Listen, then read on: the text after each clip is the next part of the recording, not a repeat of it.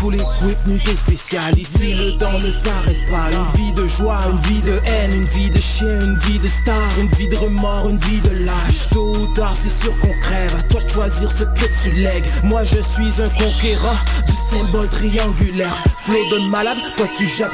J'ai le petit certifié. Vous écoutez Choc pour sortir des ondes.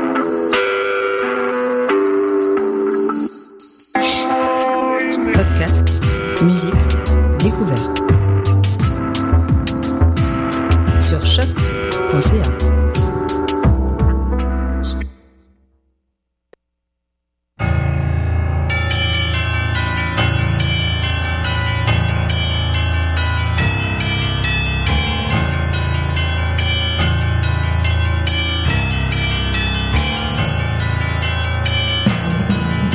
Bonsoir, vous êtes bien sur Choc, c'est le tome 11, chapitre 157 de Mission Encre Noire. Bonsoir à toutes, bonsoir à tous.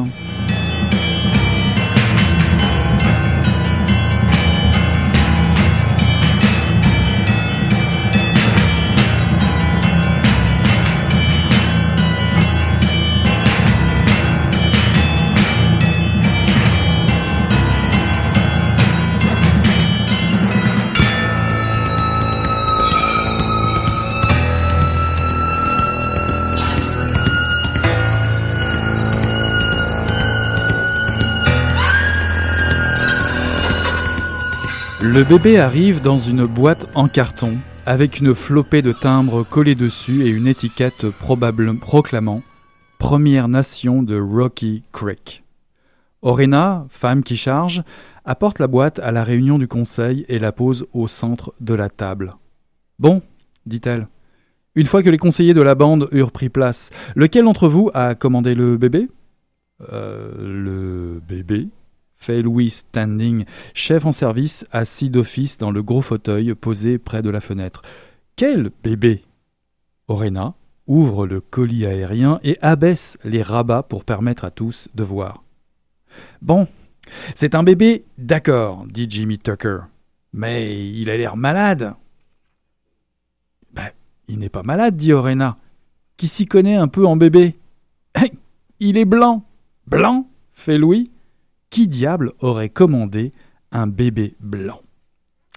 Voilà un extrait de Une brève histoire des Indiens au Canada de Thomas King, paru en 2014 aux éditions du Boréal.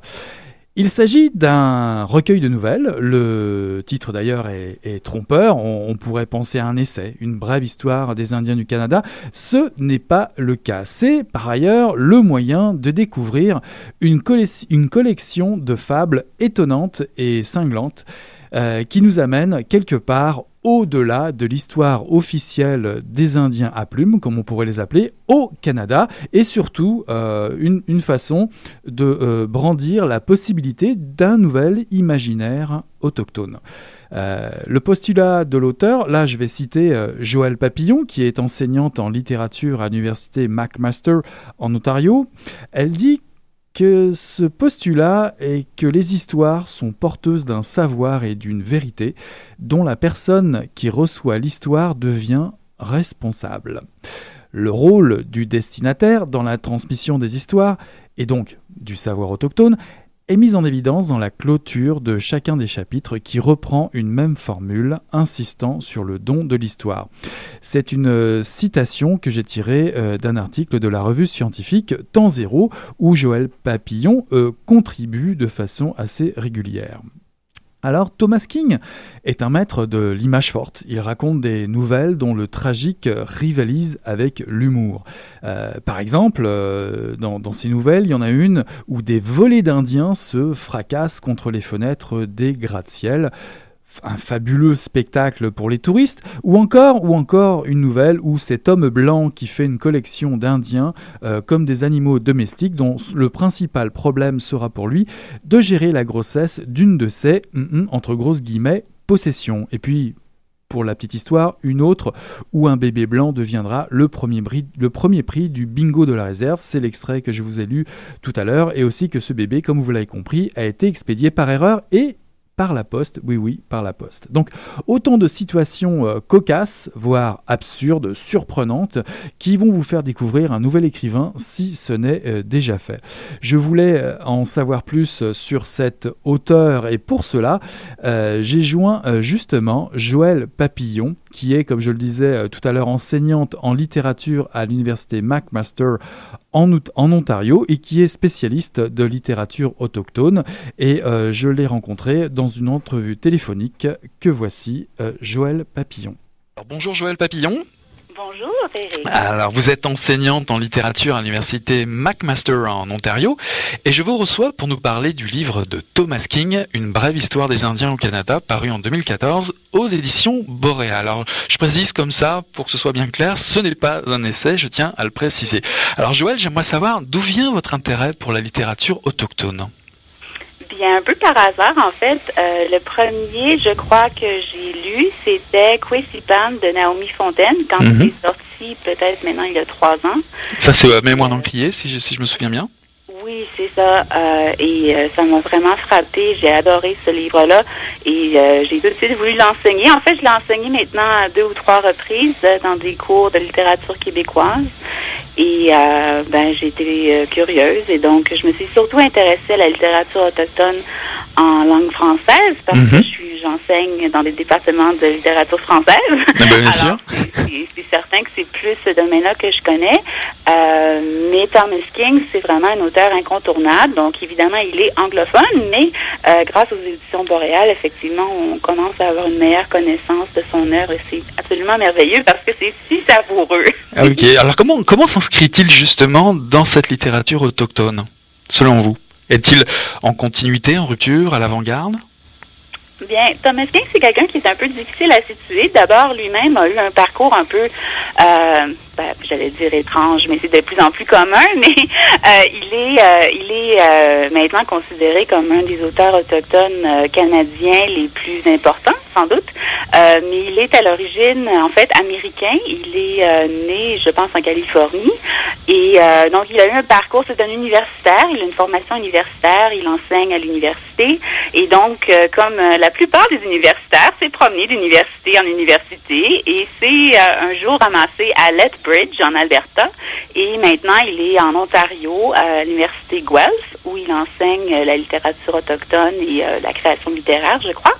donc, il est lui-même euh, attaché à plusieurs, euh, à plusieurs traditions différentes d'une certaine façon. Donc, il, euh, y a beaucoup de liens avec les auteurs autochtones anglophones américains, mais aussi avec des auteurs anglophones canadiens.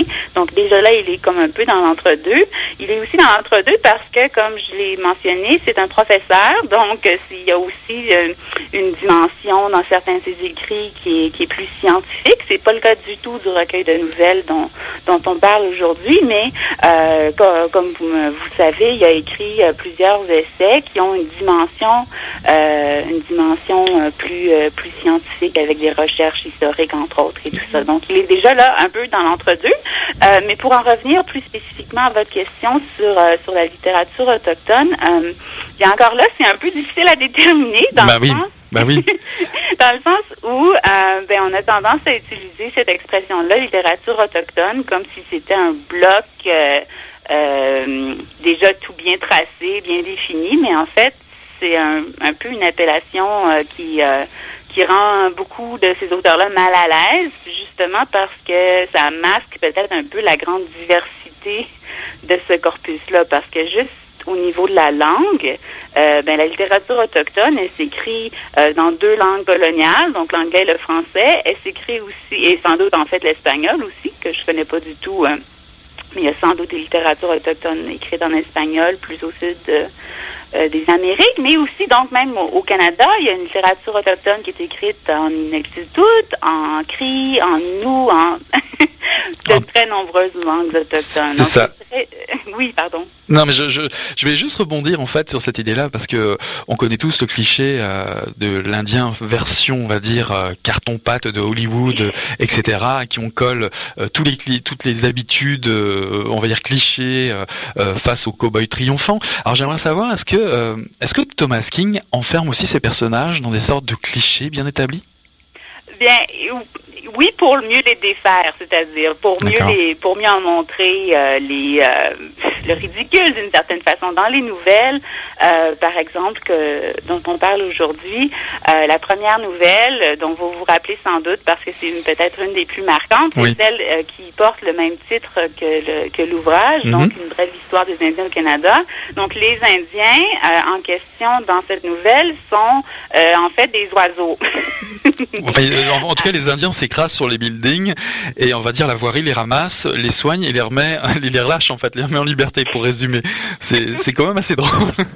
c'est très drôle et en même temps c'est évidemment très tragique parce que c'est euh, non seulement pour euh, pour euh, pour les Indiens avec tous les guillemets qui s'imposent, mais aussi juste dans la mise en scène. Donc tout ça est cadré par par une invitation aux touristes d'aller contempler le phénomène. donc ils sont en plus d'être des, des oiseaux victimisés, mais en plus ils sont des attractions touristiques dont on se réjouit parce que ça arrive rien qu'ici. C'est un must c'est à ne pas manquer. Hein, c'est un événement. Euh, donc là aussi, ça nous rend euh, d'une certaine façon conscients de euh, de la façon dont on dont on traite les autochtones de façon exotique aussi.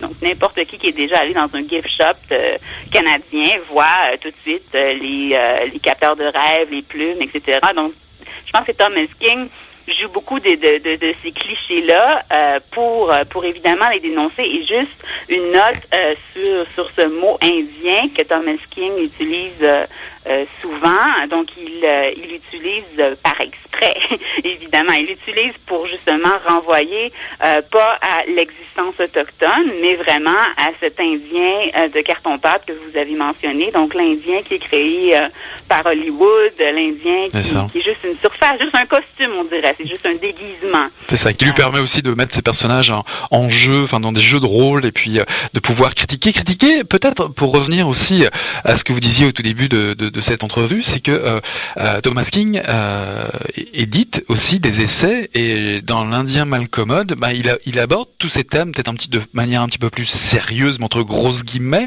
S'agit-il finalement entre ces essais et, et ce recueil de nouvelles d'une sorte d'anti-histoire? De l'Amérique J'aime beaucoup cette idée. Euh, en fait, c'est intéressant que, que, que, Boréal ait publié euh, euh, les deux traductions presque, presque en même temps parce que ça crée vraiment un, lien ou un pont entre une brève histoire des Indiens du Canada et l'Indien Malcommode parce que dans les versions originales, en fait, en anglais, il y a eu six ans d'écart entre les deux, donc elles paraissent peut-être moins euh, moins liés, alors qu'il y a beaucoup de parenté. Donc, dans le traitement, c'est très différent, mais dans le propos, les nouvelles sont presque une illustration finalement de, de, cette histoire.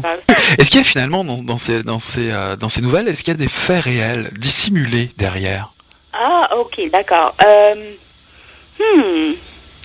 Euh, ben il y a, y a, la situation, euh, il y a la situation euh, bien réelle des de la, de, la, mise à l'écart des, des, autochtones dans la politique canadienne, par exemple, ou dans mhm. l'histoire officielle et tout ça.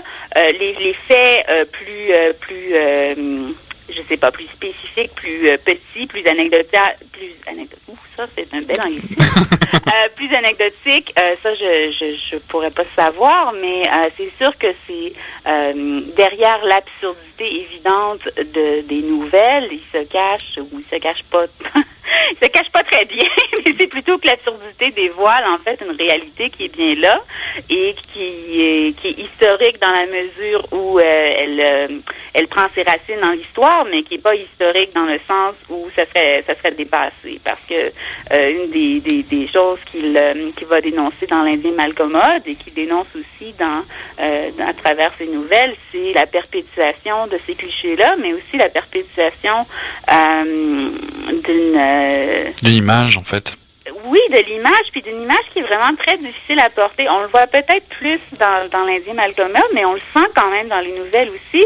C'est que le cliché sur cet Indien-là à plume, par exemple, est, euh, est vraiment, encore une fois, absurde, mais en même temps, ils peuvent pas s'en défaire. Ils sont pris dans, dans notre regard qui les exotise et puis ça a des conséquences très réelles et très tragiques. Bah, des, des, conséquences aussi réelles dans les nouvelles, parce qu'il y a aussi, même si l'histoire euh, se voit peut-être, un des faits se voit peut-être moins bien, il y a beaucoup de symbolique dans, dans ces euh, euh, dans ces nouvelles. Je pense notamment à l'histoire avec le coyote ou, autre, l'histoire aussi des enfants qui sont envoyés par la poste. oh oui, ça, celle-là, elle est, une, oui, cette nouvelle-là, elle est très elle est très belle et très lourde. En fait, oui, et ça c'est un bon exemple parce que dans la, dans la nouvelle Les enfants envoyés par la poste, il y a vraiment un commentaire euh, sur euh, sur le racisme institutionnel euh, à l'œuvre. Donc, par exemple, dans la question de l'adoption, donc on va déplacer les enfants autochtones, on va déclarer les parents comme, je sais pas, inaptes à s'occuper des enfants, on va les déplacer dans des dans des familles blanches qui sont présumées aptes à, s'occuper des enfants. Par contre, donc, ce qui se passe dans la nouvelle, c'est justement une, inversion, euh, une inversion, et donc on a un couple, euh, on a un couple autochtone qui désire un bébé blanc, euh, et, et, là ça passe pas. Non. donc, il y a quand même un, commentaire critique assez, assez important de ce côté-là. Ouais, D'autant plus que le bébé blanc, si je me souviens bien, finit en, on va dire, en prix de récompense dans un bingo. Il y a tout le temps la dérision hein, chez Thomas King. Il y a vraiment beaucoup d'humour. Et c'est un humour vraiment grinçant, un jaune, évidemment, mais donc, ça nous fait rire, mais on rit toujours vraiment juste en se sentant presque coupable parce qu'on sait qu'on on sait qu'on en fait partie quand même de, cette machine-là. Exactement. Alors, cette lecture est-elle déroutante pour un, ben, d'une part pour un lecteur, on va dire blanc, et est-elle déroutante aussi pour un lecteur amérindien?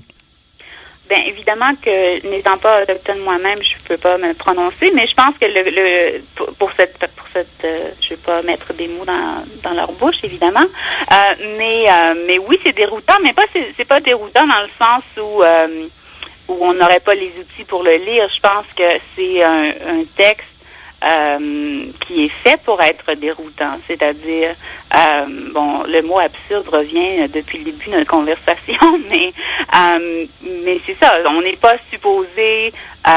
ok, ça essaie de nous montrer justement à quel point cette situation-là, elle est intenable, elle ne devrait pas arriver. Et parce qu'elle est absurde dans le contexte de la nouvelle, on peut en rire et tout ça. Mais en fait, si on la remet dans le dans le monde euh, dans le monde réel entre guillemets, euh, il n'y a pas de plus de raisons pour lesquelles ça deviendrait acceptable. Donc, je, oui, c'est déroutant, mais en même temps. Euh, c'est le c'est le jeu qui nous propose, c'est sa technique justement pour nous pour nous faire voir un peu C'est ça. Et est-ce que les origines multiples de l'auteur, finalement, lui permettent pas de renouveler un peu l'écriture et l'expérience amérindienne, peut-être en, montrant peut-être plus l'Indien, on, va prendre les mots avec des grosses guillemets, dans, je dirais, dans... Euh, son époque actuelle et peut-être moins comme dans une autre époque, voire même dans un fantasme. Oui, oui, euh, d'accord.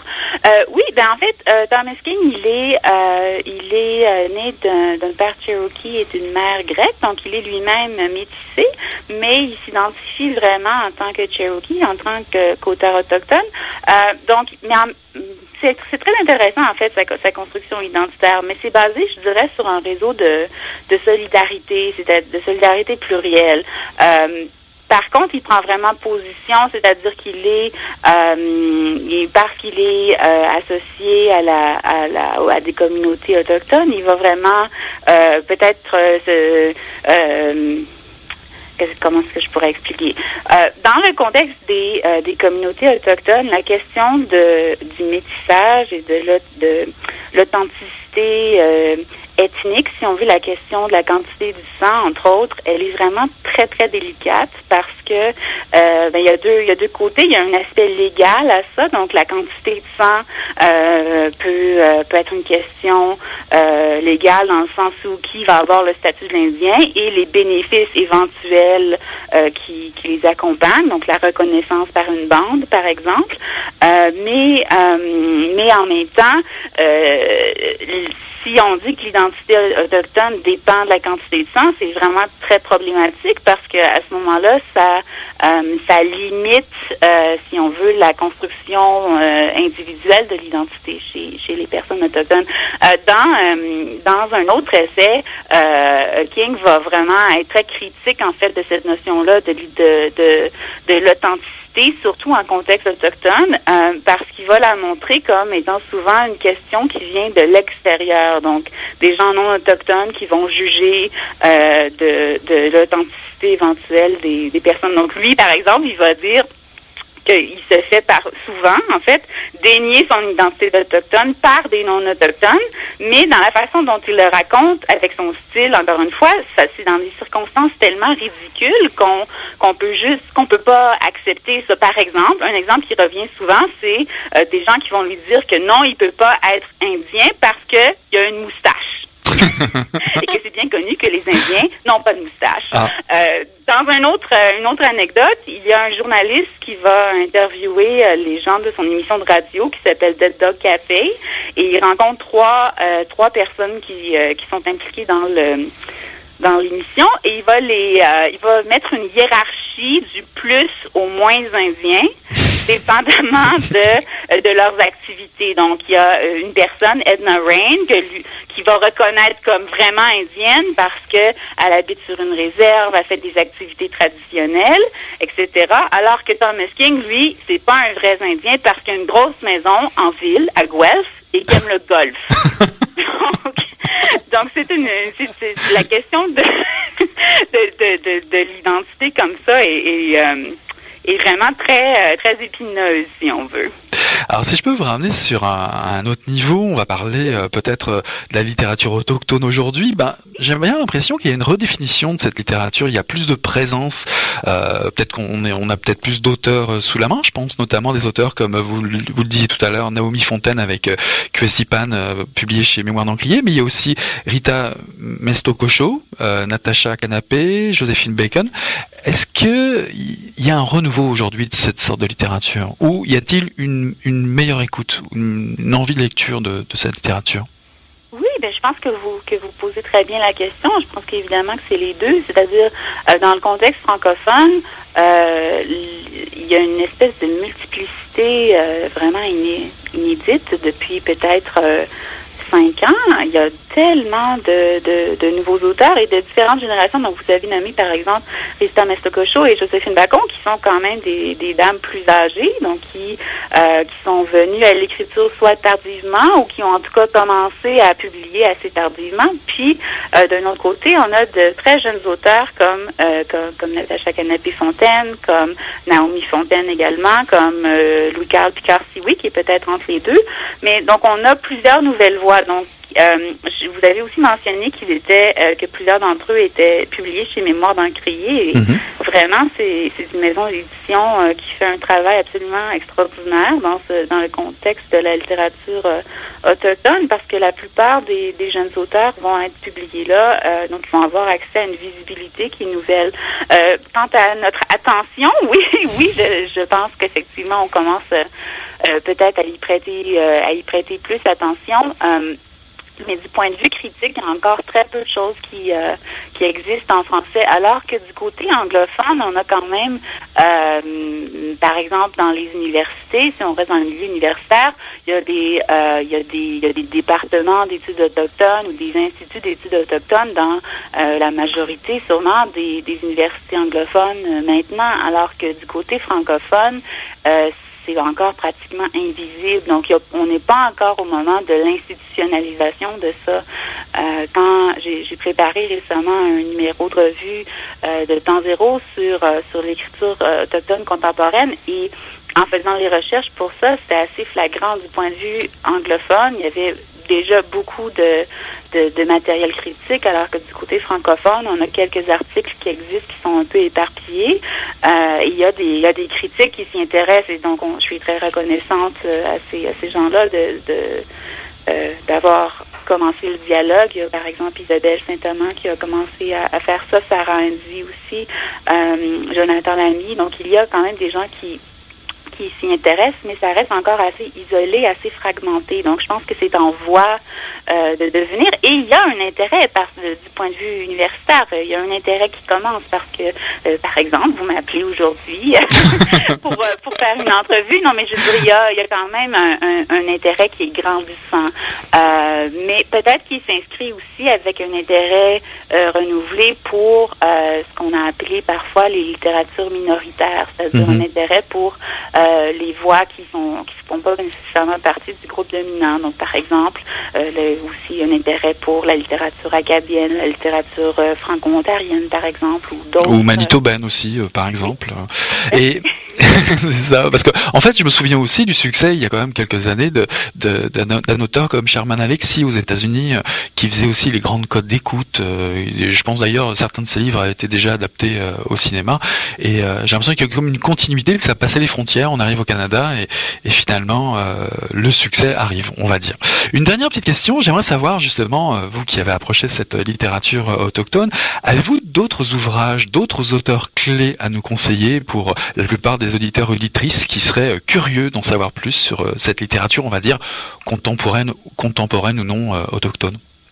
Oui, euh, ben, si on s'y intéresse d'un point de vue critique, en fait, j'oublie de le mentionner, puis j'en suis presque coupable. Euh, en fait, c'est Maurizio Gatti qui, dans le contexte francophone, a vraiment fait un gros travail de défrichage et une bonne façon de commencer, on a presque tous commencé par là, en fait, c'est euh, son, anthologie de, littérature autochtone qui est, euh, très bien faite et qui est très intéressante parce que on a une section, une succession de petits textes. Donc, ça s'appelle simplement Littérature amérindienne du Québec euh, et de, par Maurizio Gatti.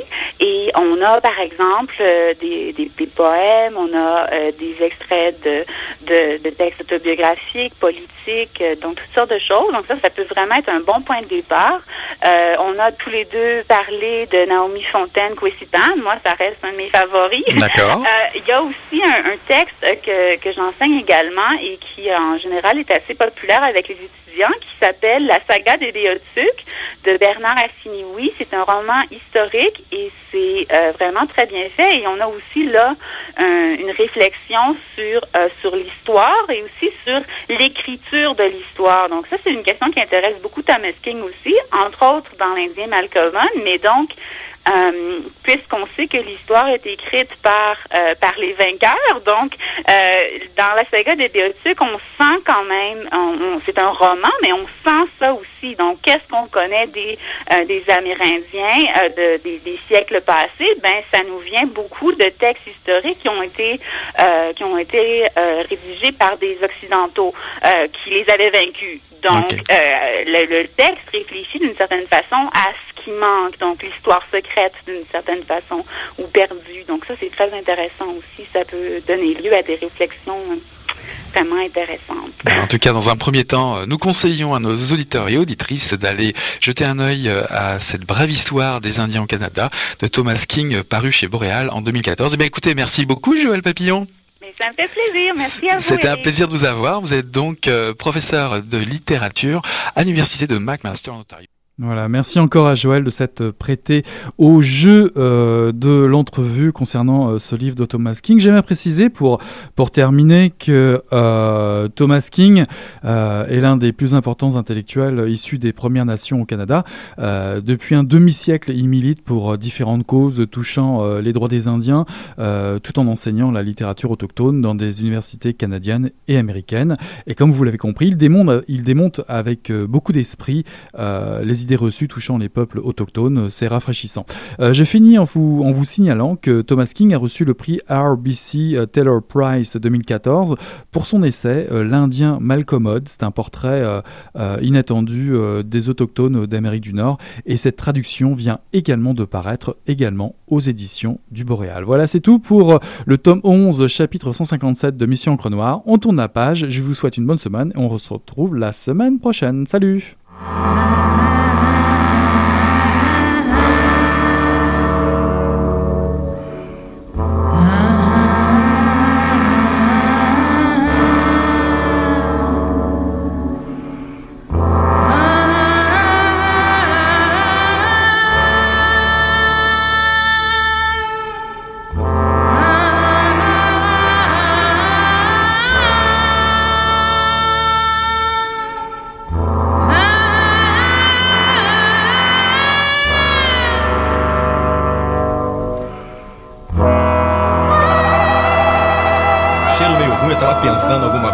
fedeu as coisas. Mas o negócio tava bom, bicho. O negócio tava bom, só quando ele tava tão entupido. Gostoso! Quem diria, hein? Greta Garbo acabou de irajar, hein? É, mas eu tava falando pra você, né? Depois que eu passei a me sentir, aí o negócio ficou diferente. Jorjão, Vai, garoto! fala a verdade. Isso tá bom. Não. Poderia cerveja que não serve. Ô Ciro, tira a mão do meu bolso. Agora um arame, um arame ia pegar dentro, ia pegar um gordurão e depois um arame não ia mal. hein? Come 10 quilos. Olha, depois já viu, né? Olha aí, gestão tá, então tá certo.